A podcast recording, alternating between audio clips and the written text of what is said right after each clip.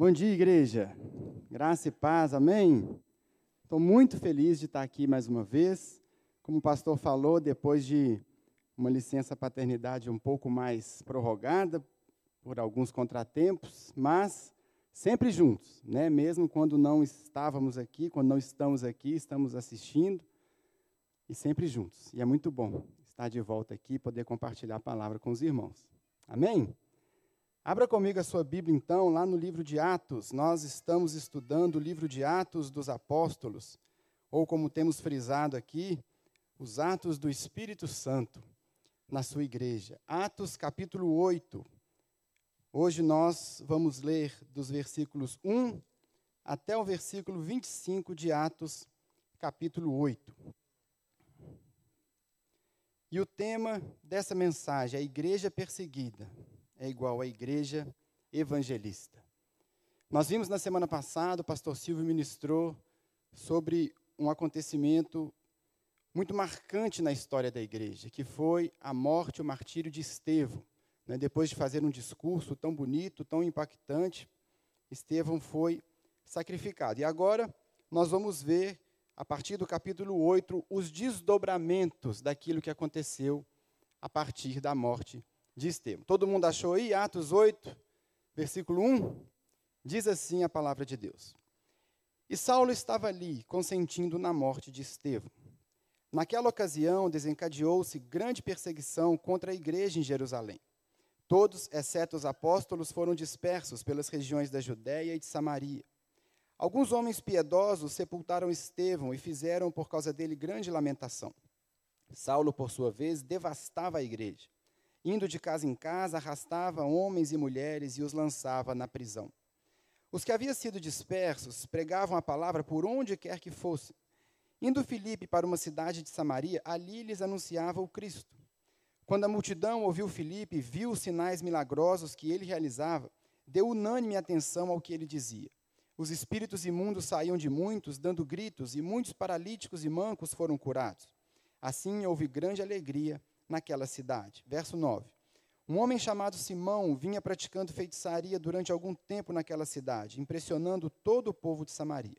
Ele se dizia muito importante, e todo o povo, do mais simples ao mais rico, dava-lhe atenção e exclamava: Esse homem é o poder divino, conhecido como grande poder. Eles o seguiam, pois ele os havia iludido com sua mágica durante muito tempo. No entanto, quando Filipe lhes pregou as boas novas do reino de Deus e do nome de Jesus Cristo, creram nele e foram batizados, tanto homens como mulheres. O próprio Simão também creu e foi batizado, e seguia Filipe por toda parte, observando maravilhado os grandes sinais e milagres que eram realizados. Os apóstolos em Jerusalém, ouvindo que Samaria havia aceitado a palavra de Deus, enviaram para lá Pedro e João. Estes, ao chegarem, oraram para que eles recebessem o Espírito Santo pois o Espírito ainda não havia descido sobre nenhum deles, tinham apenas sido batizados em nome do Senhor Jesus. Verso 17. Então Pedro e João lhes impuseram as mãos e eles receberam o Espírito Santo. Vendo Simão que o Espírito era dado com a imposição das mãos dos apóstolos, ofereceu-lhes dinheiro e disse: Dei-me também esse poder para que a pessoa sobre quem eu puser as mãos receba o Espírito Santo. Pedro respondeu: Pereça com você o seu dinheiro você pensa que pode comprar o dom de Deus com dinheiro? Você não tem parte e nem direito algum nesse ministério, porque o seu coração não é reto diante de Deus. Arrependa-se dessa maldade e ore ao Senhor. Talvez ele lhe perdoe tal pensamento do seu coração, pois vejo que você está cheio de amargura e preso pelo pecado. Simão, porém, respondeu: Orem vocês ao Senhor por mim, para que não me aconteça nada do que vocês disseram. Tendo testemunhado e proclamado a palavra do Senhor, Pedro e João voltaram a Jerusalém, pregando o evangelho em muitos povoados samaritanos. Irmãos, o que, está acontecendo aqui? A igreja, ela começa, ela inicia, nós vimos ali nos primeiros capítulos de Atos, que a igreja começa muito bem. E a igreja vinha caminhando num ritmo muito, muito legal, estava tudo acontecendo de forma muito bonita. A igreja vivia dias gloriosos. Você se lembra que nós já vimos lá em Atos, no capítulo 2, no final, não precisa abrir, eu vou ler aqui. Lá no final do capítulo 2 de, de Atos, o texto diz que eles se dedicavam ao ensino dos apóstolos e à comunhão, ao partir do pão, às orações, todos estavam cheios de temor. E muitas maravilhas e sinais eram feitos pelos apóstolos, ou seja, havia ali um ambiente maravilhoso, as coisas estavam acontecendo, o Espírito Santo estava se movendo.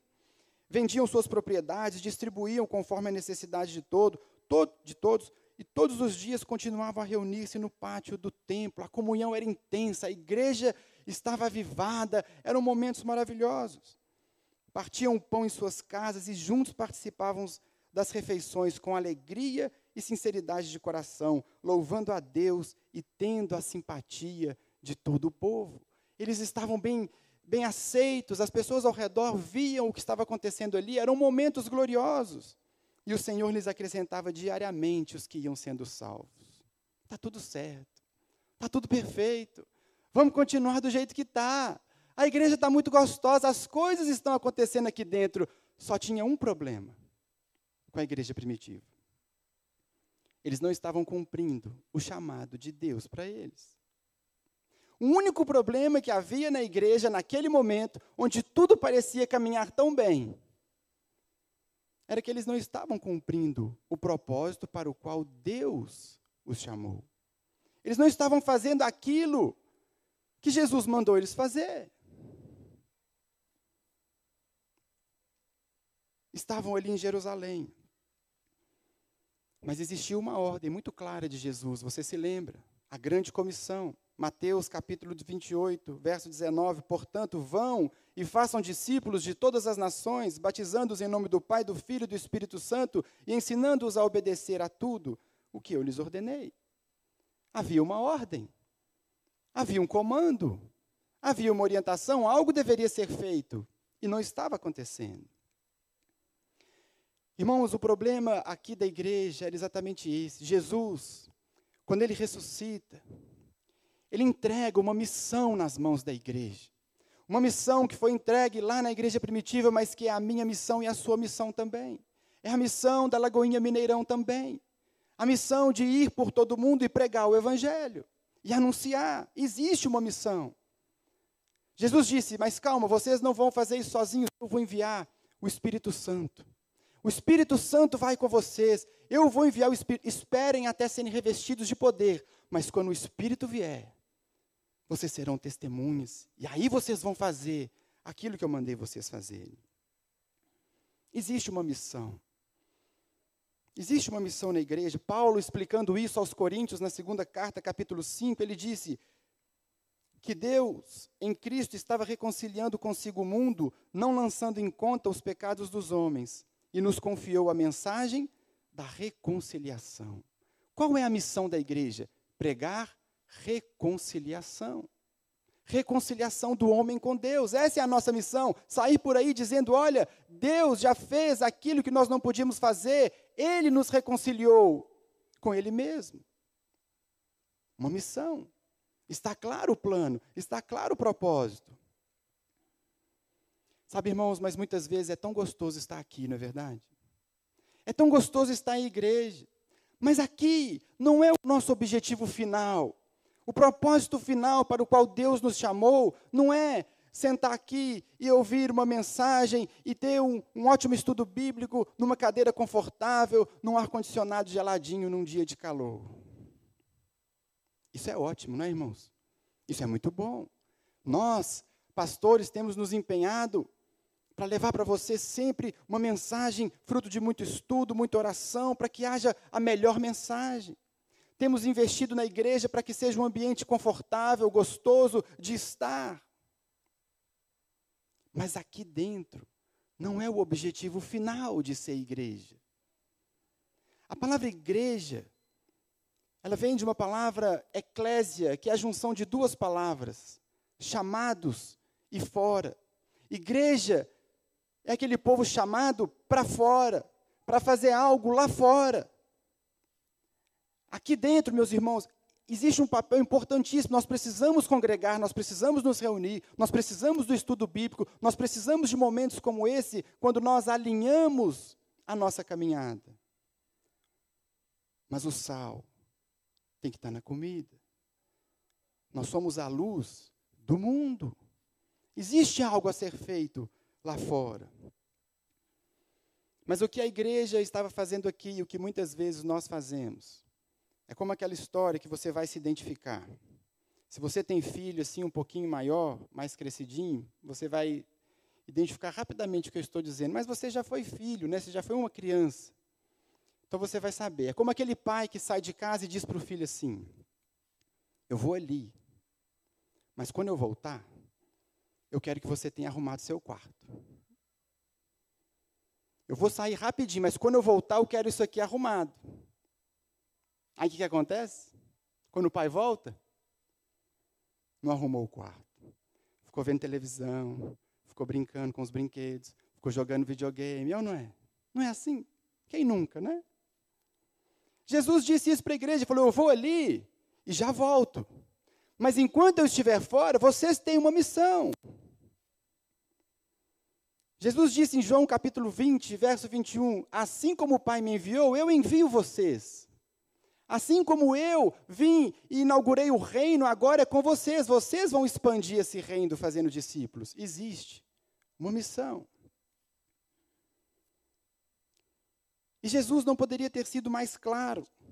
Quando ele disse, pouco antes de subir ao céu, nós vimos também esse texto em Atos capítulo 1, versículo 8, quando ele disse assim: Mas receberão poder quando o Espírito Santo descer sobre vocês, e serão minhas testemunhas em Jerusalém. Acabou o texto aí? Não! Em Jerusalém, em toda a Judéia, em Samaria e até os confins da terra.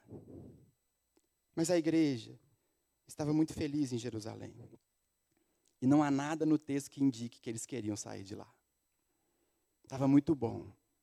Estava tudo certo. Então, Deus permite a perseguição. Deus permite a perseguição. Irmãos, a perseguição que vem sobre a igreja não fugiu ao controle de Deus. Deus não perdeu o controle, Deus não errou, o plano não deu nada errado. Não, Deus permite a perseguição. Porque a perseguição, ela alinha a igreja. A perseguição, e nós vamos ver isso aqui, ela colocou a igreja de novo no centro da vontade de Deus.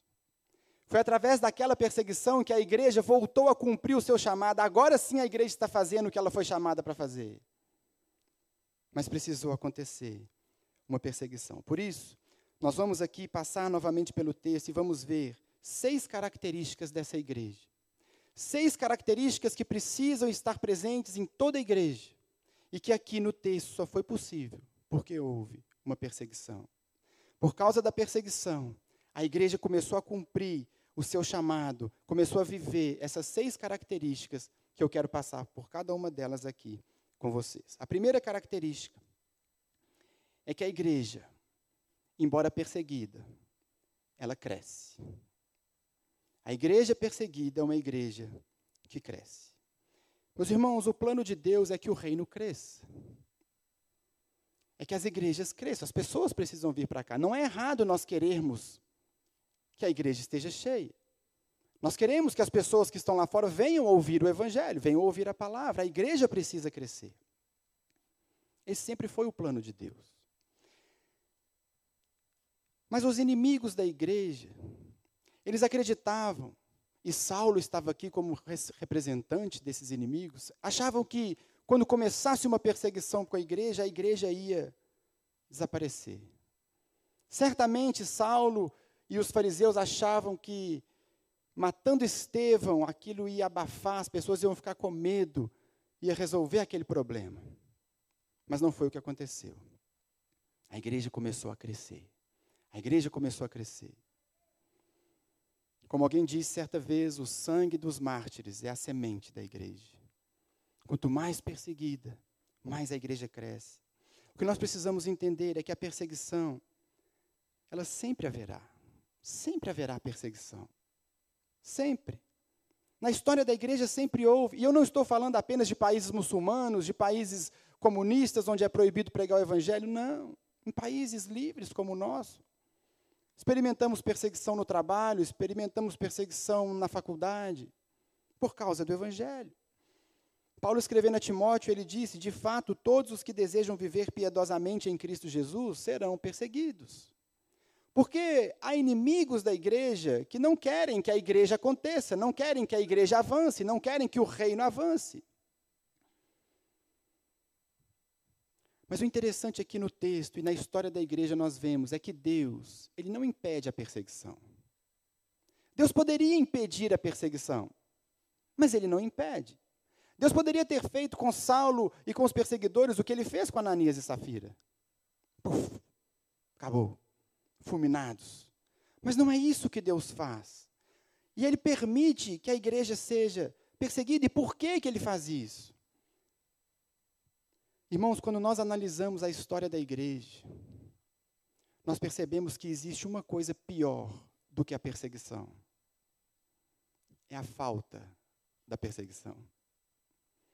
A igreja, quando ela passa muitos períodos sem perseguição, ela se acomoda. Ela para de cumprir o seu chamado. Ela para de fazer o que ela foi chamada para fazer. Ela começa a entrar num monte de mimimi, num monte de probleminha, um monte de. que uma igreja perseguida não tem. A perseguição, ela refina a igreja.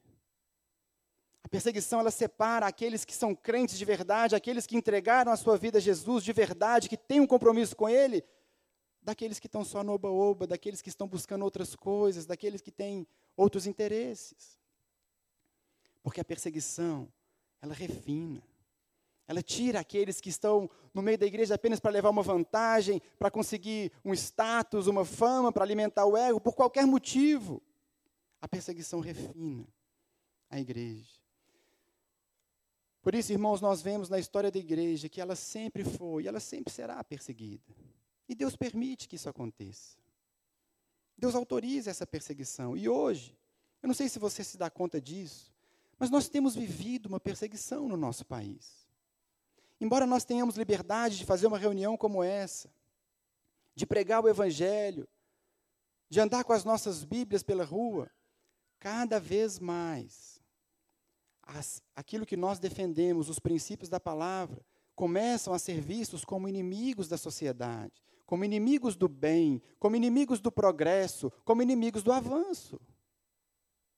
Irmãos, eu não sei se você se dá conta, e eu tenho falado isso sempre que eu prego. As coisas estão ficando cada vez mais difíceis. Se você é alguém que defende um casamento entre um homem e uma mulher, isso já virou discurso de ódio. Você ser contra a ideologia de gênero, ensinar, é, ensinar nossas crianças sobre esses assuntos, você virou discurso de ódio. E as coisas tendem a piorar nesse sentido. Às vezes as pessoas estão assim meio que confortáveis demais lá em Jerusalém, mas nós não estamos nos dando conta que tudo caminha nesse sentido. Existe um autor que eu sempre cito, certamente você já me ouviu falar dele aqui, o Alistair McGrath, que ele diz que a nossa sociedade está deixando de ser uma sociedade não cristã para se tornar uma sociedade anticristã. A perseguição existe ainda em nossos dias, mas nós podemos ter certeza que a igreja pode ser perseguida, mas ela nunca será destruída. Nunca será destruída. O inimigo já tentou de várias formas acabar com a igreja, mas a igreja só cresce em ambientes como esse. Só cresce. Ela só avança. Vários imperadores já ordenaram a destruição total das Bíblias. Imperadores como Diocleciano e Juliano disseram: não pode haver mais nenhuma Bíblia. E o Evangelho está crescendo. Ainda hoje, países comunistas impedem a entrada da Bíblia, impedem que você professe a fé cristã, mas nesses lugares a fé está crescendo. Stalin disse certa vez que o comunismo enterraria o cristianismo na praça de Moscou. Mas o cristianismo continua avançando e crescendo nesses lugares. A Bíblia é, ainda hoje, sempre será o livro mais lido, mais vendido no mundo. Nada pode parar a igreja. Ela pode ser perseguida, mas ela nunca será paralisada.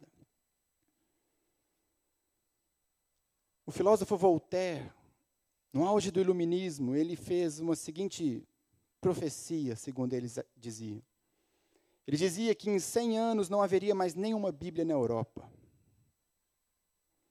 50 anos depois da morte de Voltaire, a Sociedade Bíblica de Genebra comprou a casa em que ele morava. Na casa dele tinha Bíblia no banheiro, na cozinha, no sótão, na garagem, no telhado, na parede. Porque nada pode parar o avanço da igreja. A igreja perseguida é uma igreja que cresce. Portanto, aqui no texto, nós vemos que Jesus permite a perseguição da sua igreja para que ela pudesse se expandir, para que ela pudesse crescer, e foi exatamente isso que aconteceu. O interessante, irmãos, que nós precisamos observar é que na igreja primitiva, a perseguição nunca foi algo que pegou os irmãos de surpresa. Eles entendiam a perseguição, você não vê a igreja orando contra a perseguição, nós vemos a igreja orando pedindo mais ousadia, mais coragem, mais disposição para pregar, porque eles entendiam que pela perseguição eles tinham uma oportunidade agora de pregar para governantes, de pregar para pessoas que eles não estavam alcançando, e nós precisamos ter esse entendimento também. Se vem a perseguição, meus irmãos, Deus continua soberano, Ele continua cuidando da sua igreja, Ele continua sob o controle da história. A igreja perseguida é uma igreja que cresce, porque ela caminha na força e no poder do Espírito Santo. Essa é a primeira característica. É uma igreja que cresce. A segunda característica de uma igreja que tem que estar presente na igreja, e que aqui só foi possível pela perseguição, é uma igreja em que todos pregam o Evangelho. Todos pregam o Evangelho. Nós vemos aqui no versículo 4 os que haviam sido dispersos pregavam a palavra por onde quer que fossem. A pregação da palavra na igreja, meus irmãos, não é privilégio e exclusividade do pastor. Todos pregam o evangelho. Você vai se lembrar que na igreja primitiva, quando a igreja começou a ter problema na distribuição do alimento, você se lembra disso, entre as viúvas? Eles resolveram escolher alguns irmãos que ficariam responsáveis pela parte administrativa. E o verso 4 do capítulo 6 diz: E nós nos dedicaremos à oração e ao ministério da palavra. Os apóstolos tomaram para si a prerrogativa de pregar o evangelho, mas não, esse não é o plano de Jesus para a sua igreja. Na igreja de Jesus, todo mundo prega o evangelho. Não é só o pastor. Tem muito crente que gosta de delegar a pregação. Aí eles falam para nós assim: Pastor, tem um sobrinho meu, tem um primo meu, tem um colega de trabalho. Ele é difícil demais. Ele é difícil demais. Aí eu trouxe aqui para o senhor pregar para ele. Ué, você não gosta de mim, não? Os fáceis você prega. Os difíceis é o pastor? Prega você. Nós recebemos todo mundo aqui, vamos pregar para ele do mesmo jeito, mas nós precisamos entender que a pregação do evangelho não é a missão do pastor e a sua missão trazer as pessoas para o pastor pregar. Todos têm que pregar o evangelho. O texto lá do capítulo 6 diz então que eles nomearam sete homens cheios do Espírito Santo que iam cuidar da parte administrativa. Entre eles estava Estevão e Filipe. Estevão acabou de fazer a pregação maravilhosa, falando da história de Israel e ligando ao Senhor Jesus. E agora, um outro desses diáconos, Filipe, vai à frente, no, no próximo versículo, no versículo 5, nós vemos que Filipe está à frente pregando o Evangelho. Não é mais o apóstolo, é todo mundo, porque os que foram dispersos iam pregando a palavra. Por isso a importância lá do texto também do capítulo 6, que diz que eles escolheram homens cheios do Espírito Santo. Irmão, ser cheio do Espírito Santo não é algo que você precisa se preocupar apenas se um dia você virar pastor, ministro de louvor, ou se você fizer alguma coisa muito relevante na igreja. Não. Toda a igreja é chamada a ser cheia do Espírito Santo, porque na igreja de Jesus todos pregam o Evangelho. E é isso que nós vemos acontecendo aqui. Nós precisamos ter essa mentalidade se nós ainda estamos em Jerusalém, se nós ainda estamos muito confortáveis na nossa Jerusalém, nós precisamos entender que todo cristão é um missionário. Todo cristão é um missionário. Todo cristão tem o compromisso de pregar o evangelho por onde ele vai. Todos nós temos essa missão nos textos que nós já lemos aqui. E você não é missionário só em alguns momentos do dia, não, é missionário em tempo integral. Da hora que você acorda, da hora que você dorme, você é um missionário, você tem que pregar o evangelho onde você vai. É interessante que aqui, em alguns textos de Atos, nós vemos a igreja pedindo uma direção muito específica ao Espírito Santo sobre como agir. Mas aqui não tem pedido de direção, eles saíam pregando geral. Pregando o Evangelho, falando do Evangelho, onde eles iam, eles estavam falando de Jesus. Irmãos, esse tem que ser o nosso assunto, essa tem que ser a nossa conversa. É disso que nós falamos, é dele que nós falamos. Porque nós temos uma palavra que traz vida, cura, perdão, restauração. E esse é o propósito de sermos igreja. Pregarmos o Evangelho. Para os irmãos aqui, no capítulo 8, verso 4, pregar era algo natural. Por onde eles iam? Estão falando de Jesus, falando de Jesus, pregando Jesus, anunciando o que Jesus faz, anunciando o que Jesus fez. Essa tem que ser a nossa vida também. Mas será que nós não estamos muito confortáveis, irmãos, em Jerusalém? Será, irmãos, que precisa vir uma perseguição sobre a igreja do Brasil para que a gente acorde para a importância, para a urgência da pregação do Evangelho? Nós precisamos cumprir o nosso chamado. Essa é a segunda característica. É uma igreja que cresce, é uma igreja em que todos pregam o Evangelho. Há ainda uma terceira característica dessa igreja, que é uma igreja que não se limita ao templo. É uma igreja que não está limitada, restrita ao templo. No mesmo versículo 4, nós vemos que eles, os que haviam sido dispersos pregavam a palavra por onde quer que fossem. Para o judeu naquela época, o templo era um lugar muito importante. Porque a adoração a Deus, a adoração verdadeira, tinha que acontecer dentro do templo. Era ali dentro que as coisas aconteciam, ali era a habitação de Deus, tudo girava em torno do templo, a vida religiosa acontecia dentro do templo. E da mesma forma, dentro da cidade de Jerusalém, a cidade santa, Ali em Jerusalém é que estava a presença de Deus, ali Deus habitava. Jerusalém tinha todo esse aspecto importante na mente de um judeu. Mas o Espírito Santo está ensinando para a igreja aqui, através da perseguição, que não. Não é mais no templo. Não vamos ficar mais restritos aqui só ao templo.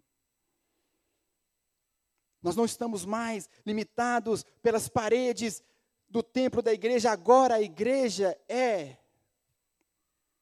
a igreja acontece onde estão reunidos os irmãos. Ali é a igreja, ali acontece a igreja, lá na sua casa, lá no seu trabalho, onde dois ou três estiverem reunidos em meu nome, ali eu estarei, disse Jesus.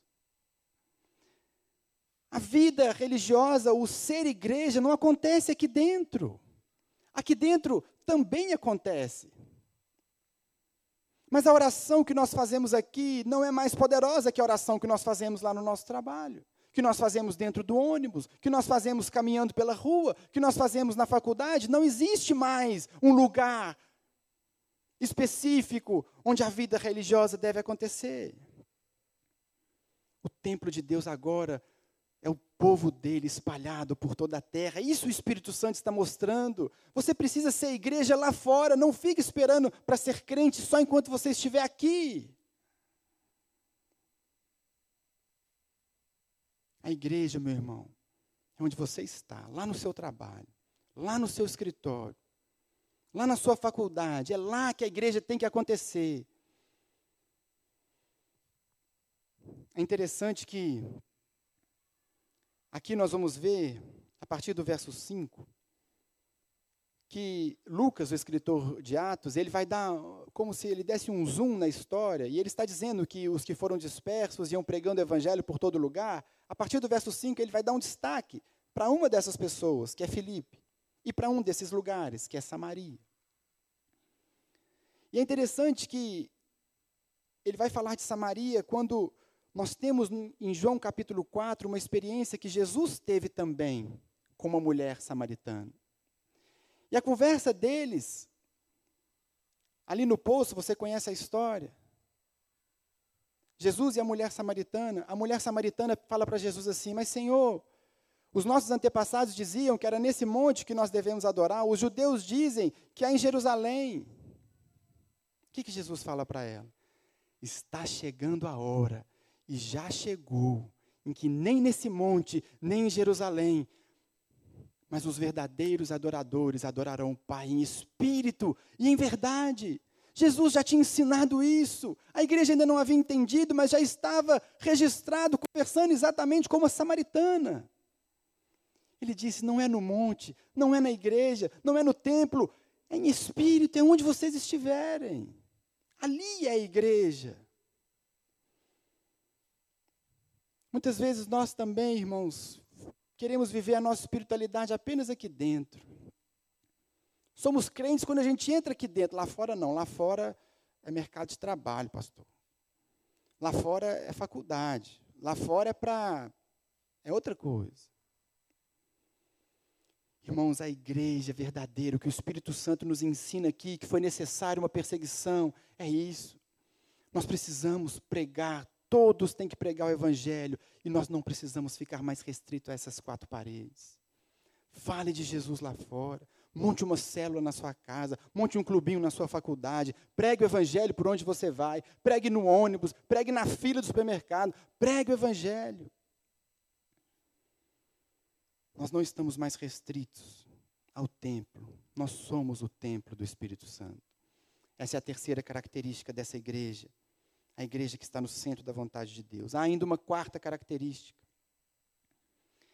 A igreja verdadeira é uma igreja que prega a todas as pessoas.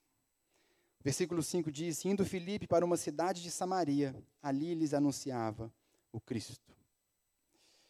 A igreja não é mais composta apenas por judeus. A igreja não é mais uma igreja restrita ali a Jerusalém. Todos são convidados a fazer parte do reino agora.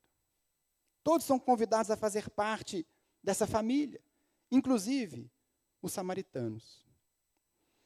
Irmão, falar para um judeu daquela época que ele deveria aceitar um samaritano no reino era chamar ele para a briga. Porque os samaritanos, os samaritanos eles eram judeus que muitos anos antes, eles haviam se misturado, eles haviam se misturado com povos gentios, se casaram com povos gentios, começaram a adotar algumas práticas dos povos gentios. Portanto, um judeu de verdade, ele odiava o samaritano. Ele não gostava de samaritano, porque o samaritano é um herege. O samaritano é um pecador. O samaritano, ele profanou a nossa linhagem, os nossos costumes. Você tem por exemplo, João capítulo 8, verso 48, quando os judeus quiseram xingar Jesus, eles disseram assim: Não é verdade que você é endemoniado e é samaritano? Era quase a mesma coisa. Queria xingar alguém, chamava esse alguém de samaritano. Eles não gostavam do samaritano. Mas antes, para fazer parte da igreja, para fazer parte do povo de Deus, era necessário um requisito étnico. Você tinha que ser judeu. O povo de Deus era o povo judeu. Mas agora não.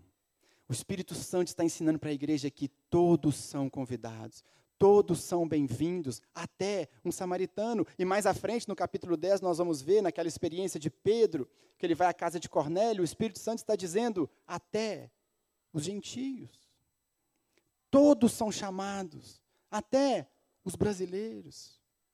Todos são convidados a fazer parte do reino, todos são bem-vindos no reino. É isso que o Espírito está mostrando aqui e que foi necessário uma perseguição para a igreja entender. Não é mais só o judeu. Todos são convidados. Eu fico pensando na cabeça dos judeus quando foram dispersos. Não sei se algum deles pensou assim: vamos sair, vamos fugir, estão nos perseguindo, a gente precisa sair. Mas Samaria não. Samaria não. A gente vai para todo canto. Será que você tem algum grupo ou alguma pessoa que é uma Samaria para você? Que você diz: não, para esse povo eu não prego, não. Em tempos de disputas políticas, ah, quem pensa do outro jeito eu não prego, não. Aquele povo eu não prego, não.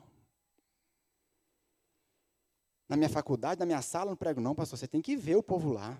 Não, não vou pregar para ninguém lá, não. Povo pecador. Será que existe alguém nos seus relacionamentos sujo demais para ouvir o Evangelho? Será que existe uma pessoa que você não, não prega, não, não compartilha o evangelho porque você considera um povo, uma pessoa indigna demais. O Espírito Santo está nos ensinando aqui: não há ninguém, não há nenhum povo, não há nenhuma pessoa que não possa receber esse convite de fazer parte do reino de Deus. A igreja, então, é uma igreja que prega a todas as pessoas. Há ainda uma quinta característica. É uma igreja que tem uma única mensagem: Jesus. A igreja verdadeira, ela não tem duas mensagens, ela tem uma mensagem. E a mensagem é Jesus. O verso 5 que nós lemos, ele disse: Indo Filipe para uma cidade de Samaria, ali lhes anunciava o Cristo. Qual era a pregação de Filipe? Cristo. Jesus. O apóstolo Paulo, escrevendo aos Coríntios, primeira carta, capítulo 2, ele diz: Eu mesmo, irmãos, quando estive entre vocês, não fui com discurso eloquente, nem com muita sabedoria para lhes proclamar o mistério de Deus, pois decidi nada saber entre, você, entre vocês a não ser Jesus Cristo e esse crucificado. Irmãos, em tempos de bonança, a igreja tende a criar uma série de outras mensagens prosperidade, bens, felicidade, paz. Não é assim? Milagres, casamento, promoção no emprego. Tem muitas igrejas que pregam essa mensagem. Atraem as pessoas com essa mensagem, mas essa não é a mensagem da igreja. A mensagem da igreja é Jesus. É isso que nós pregamos. É o nome dele que nós anunciamos. Se acompanhado da pregação do Evangelho vierem os milagres, glória a Deus. Nós vemos aqui no verso 6, quando a multidão ouviu Filipe e viu os sinais que ele realizava, deu unânime atenção ao que ele dizia. Os milagres, irmãos, eles servem apenas para atrair a atenção das pessoas. Os milagres têm o objetivo de quebrar barreiras. A pessoa diz: Uai, tem alguma coisa ali. Ele não está falando só de mais uma religião, existe vida no que ele está dizendo, existe poder no que ele está dizendo, existe uma ação do Espírito Santo de Deus acompanhando essa pregação. Mas o foco é um só: Jesus, salvação, a cruz, o arrependimento. Essa é a nossa mensagem, essa tem que ser a mensagem da igreja. Nós nunca, irmãos, podemos perder esse foco aqui e lá fora. Nós não prometemos para as pessoas bens, milagres, nós não prometemos paz, nós não prometemos nada. Nós pregamos Jesus Cristo, nós pregamos salvação, nós anunciamos que o reino chegou. É isso que nós fazemos, essa é a mensagem, é isso, esse é o nosso compromisso, porque às vezes a gente quer dar uma ajudinha, né? então a gente tenta colocar alguns, algumas flores na mensagem para ela ficar mais cheirosa. Mas Jesus chama a sua igreja a pregar o Evangelho. O Evangelho é Jesus. Se ele vai fazer, se ele vai agir, se vai ter cura, nós temos sim que orar por cura, temos sim que orar por tudo isso. Mas, irmãos, esse nunca foi e nunca será o nosso foco. O nosso foco é o Senhor Jesus. E há ainda uma última característica dessa igreja. É uma igreja que cresce, é uma igreja em que todos pregam. É uma igreja que não se limita ao templo. Uma igreja que prega a todo tipo de gente. Uma igreja que tem uma única mensagem, que é Jesus. E é uma igreja também que nunca perde o foco da sua missão. Quando não há perseguição, é tão fácil perder o foco. Mas uma igreja que entendeu o seu chamado, uma igreja que está focada no que está fazendo, uma igreja que sabe onde ela tem que chegar, ela não desvia o seu olhar. E aqui nós vemos, dos versos 9 até o verso 25, que a igreja manteve o foco da sua missão. Eu não vou ler de novo todo o texto, mas dos versículos 9 ao 25, nós vemos que entra em cena esse homem chamado Simão. Simão era um feiticeiro. Simão era um mágico, era um charlatão, era um enganador, era um homem que usava de algumas técnicas para enganar o povo e ele enganava as pessoas. Tanto é que as pessoas achavam que ele era o grande poder de Deus. Mas, quando Felipe prega o evangelho ali, o verso 12 nos diz que Simão se converteu. No entanto, quando Filipe lhes pregou as boas novas do reino de Deus e do nome de Jesus Cristo, creram nele e foram batizados, tanto homens como mulheres. E o verso 13: o próprio Simão também creu e foi batizado. Mas, irmãos, quando a gente lê o restante do texto, nós percebemos que Simão não se converteu de verdade. Porque o final do verso 13 diz assim: e ele seguia Filipe por toda parte, observando maravilhado os grandes sinais e milagres que eram realizados. Ou seja, Simão, o que impactou Simão, ele não entregou a sua vida a Cristo. Simão ficou impressionado com os milagres. Aquilo que ele enganava o povo dizendo que ele fazia, agora ele estava vendo acontecer através da vida de Filipe. O coração de Simão era tão corrompido que Simão não queria, não era nem as bênçãos para ele, não. Ele queria ser o cara das bênçãos.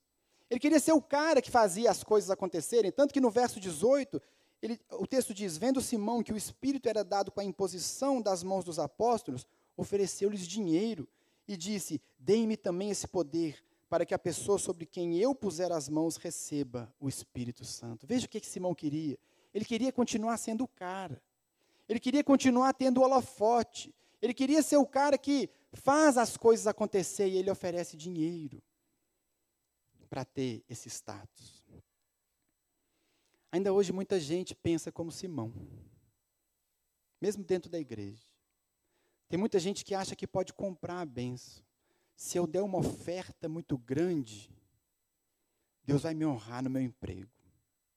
Se eu der o dízimo certinho todo mês, aí não vai acontecer nada de ruim comigo. Muita gente tem essa mentalidade. Mas, irmãos, o Espírito Santo, ele não pode ser comprado. As pessoas que têm esse pensamento, que era o pensamento de Simão, não entendem que o Espírito Santo, ele não é uma força.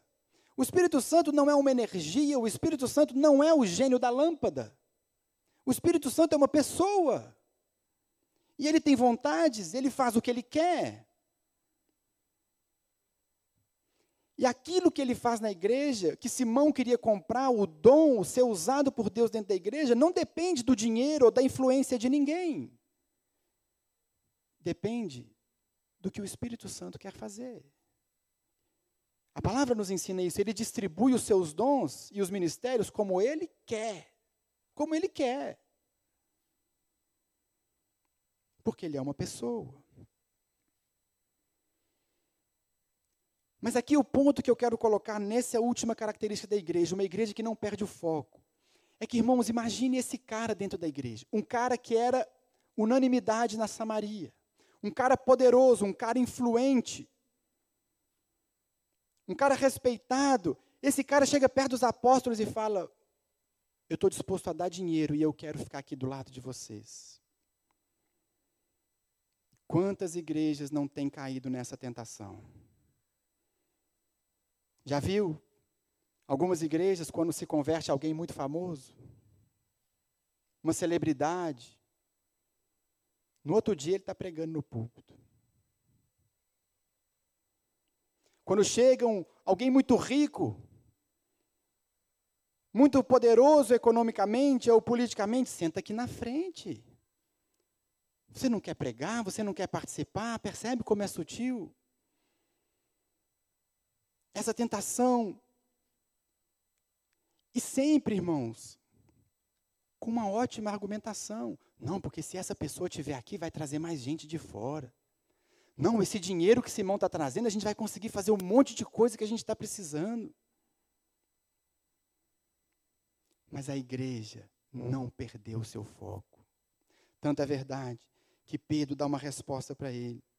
Verso 20, Pedro respondeu: Pereça com você o seu dinheiro. Existe uma outra tradução mais pesada do que essa que diz assim: para o inferno você e o seu dinheiro. Porque, irmãos, aqui a igreja estava focada, a igreja sabia que ela tinha uma missão, a igreja não perdia tempo com essas distrações da influência de Simão, com o dinheiro de Simão, a igreja não perdia o foco. Pedro estava focado, João estava focado, Filipe estava focado. Irmãos, a nossa missão, a missão que Jesus nos deu como igreja, não é a missão de encher essas cadeiras de gente, não. É a missão de fazer discípulos. Se as cadeiras estarão cheias ou vazias, não depende de nós. Depende do que o Espírito Santo vai fazer no coração das pessoas que vão ouvir a nossa mensagem.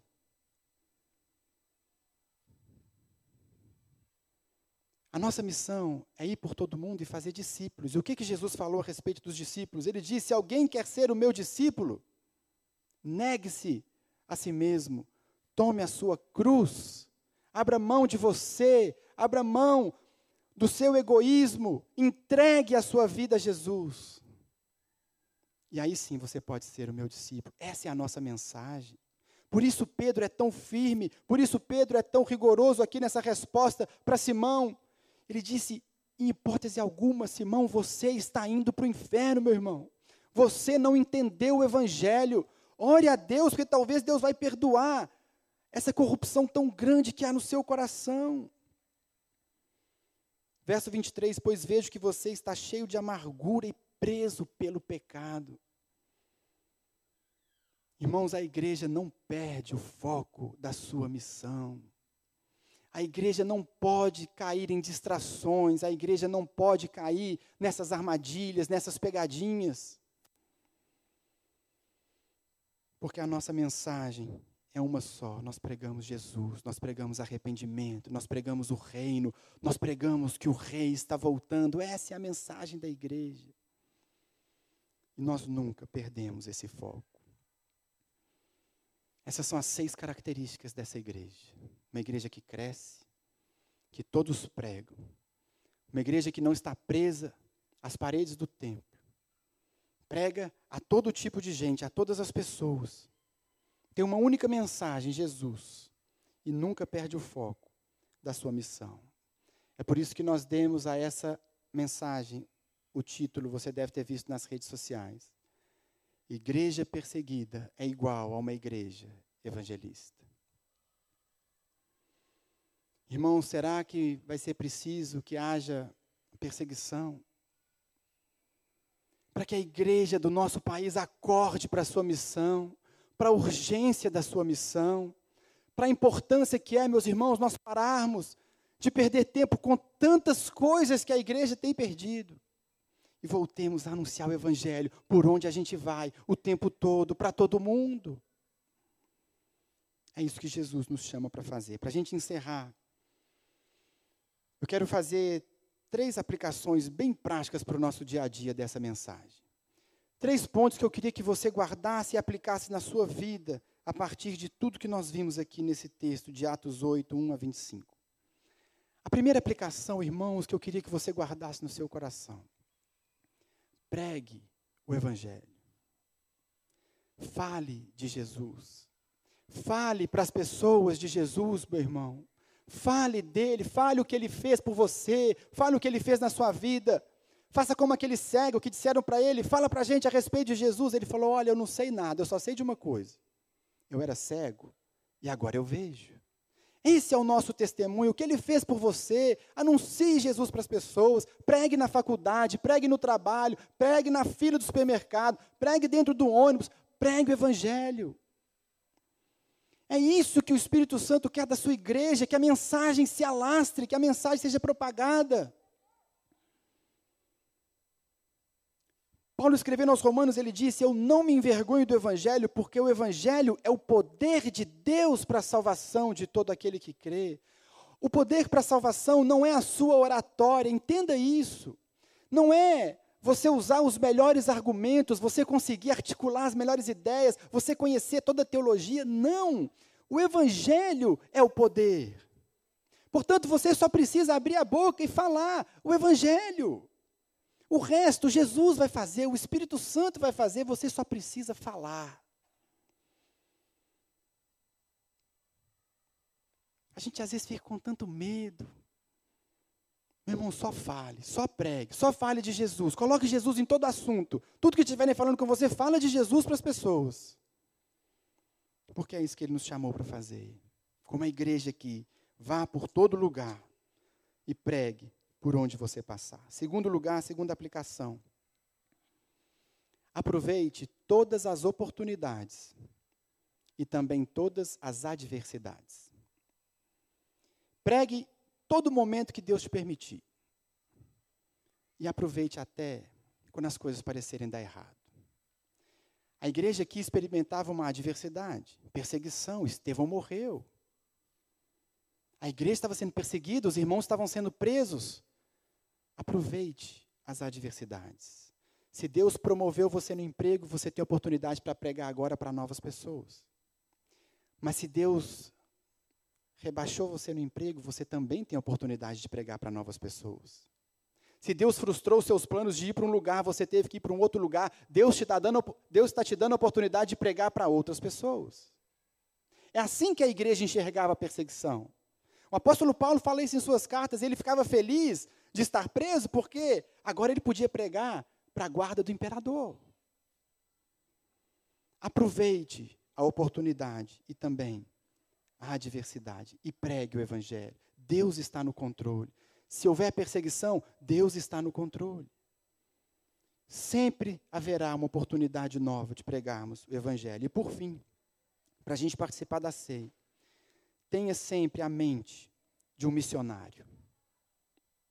Irmão, acorde de manhã e lembre-se: eu sou um missionário. Hoje eu vou pregar. Hoje eu tenho aula, é lá que eu vou pregar. Ah, eu tenho que ir na padaria, é lá que eu vou pregar. Ah, eu vou, é lá que eu vou pregar. Programe a sua mente, programe o seu dia, organize o seu dia, enxergue cada acontecimento da sua vida como uma oportunidade de pregar o Evangelho.